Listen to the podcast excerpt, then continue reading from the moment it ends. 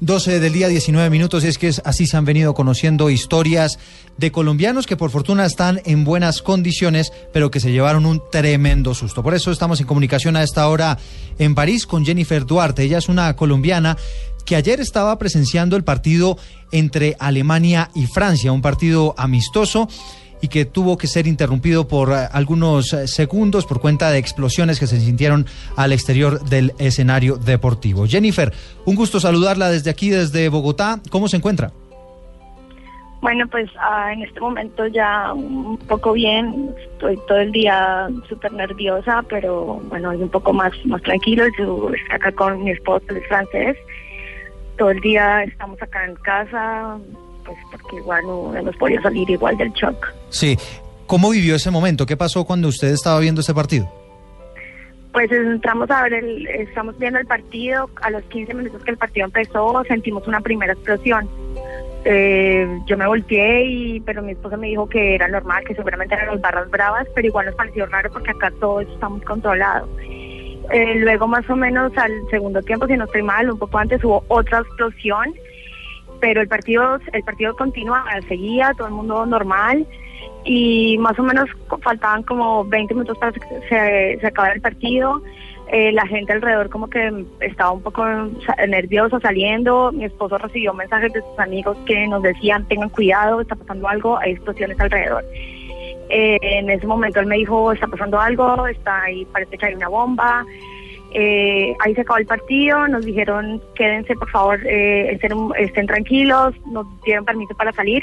Cuando íbamos saliendo no entendíamos qué pasó, pero la gente empezó a correr como loca, todo el mundo empezó a correr rapidísimo y dijimos hay gente adentro echando tiros o algo. Eh, todo el mundo empezó a correr hasta llegamos al, al terreno.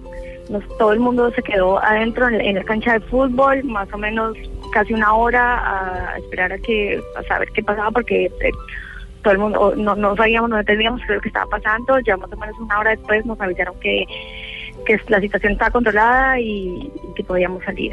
Jennifer, ¿en qué momento se enteran ustedes de que hubo efectivamente estos atentados? Como te digo, cuando estábamos, eh, ya faltaban 15 minutos para cerrar el partido, un, amigo, mi esposo, le escribió y dijo, hay explosiones en París, parece que es al lado, parece que es en el estadio, tengan cuidado. Y, pero la comunicación ahí en internet estaba súper difícil, no podíamos saber más.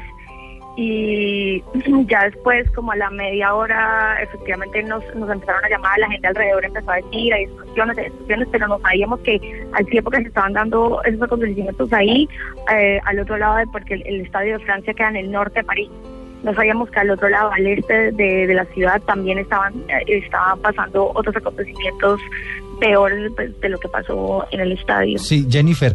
Eh, en el estadio ustedes no les daban información oficial, no les decían qué estaba pasando, todo esto ustedes se enteraban era por mensajes que les llegaban desde afuera.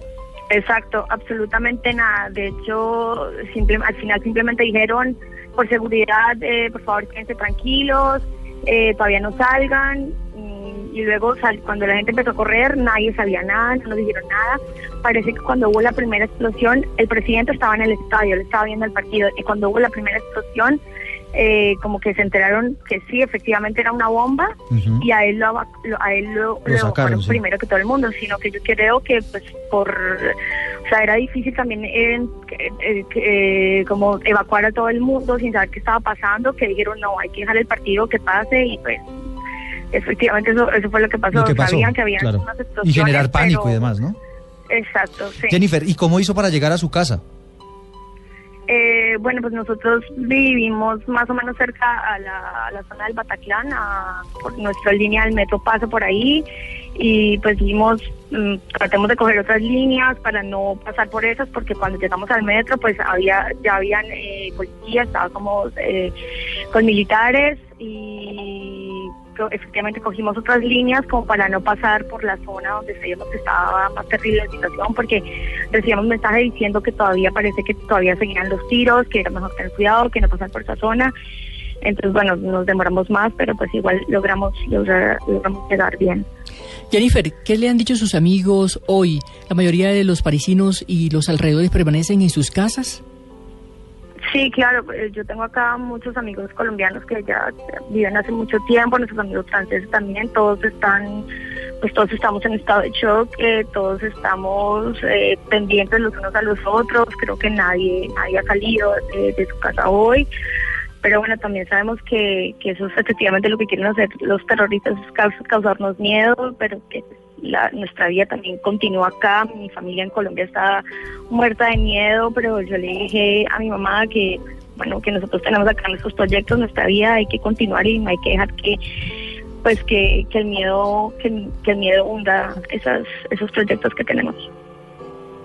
Es Jennifer Duarte, ella es una colombiana que está en estos momentos eh, viviendo en París y por supuesto sintiendo este temor, que es un temor generalizado, no solamente de los colombianos, sino de todos los parisinos que en estos momentos tienen una serie de incertidumbres con relación a lo que está ocurriendo en su país. Jennifer, gracias.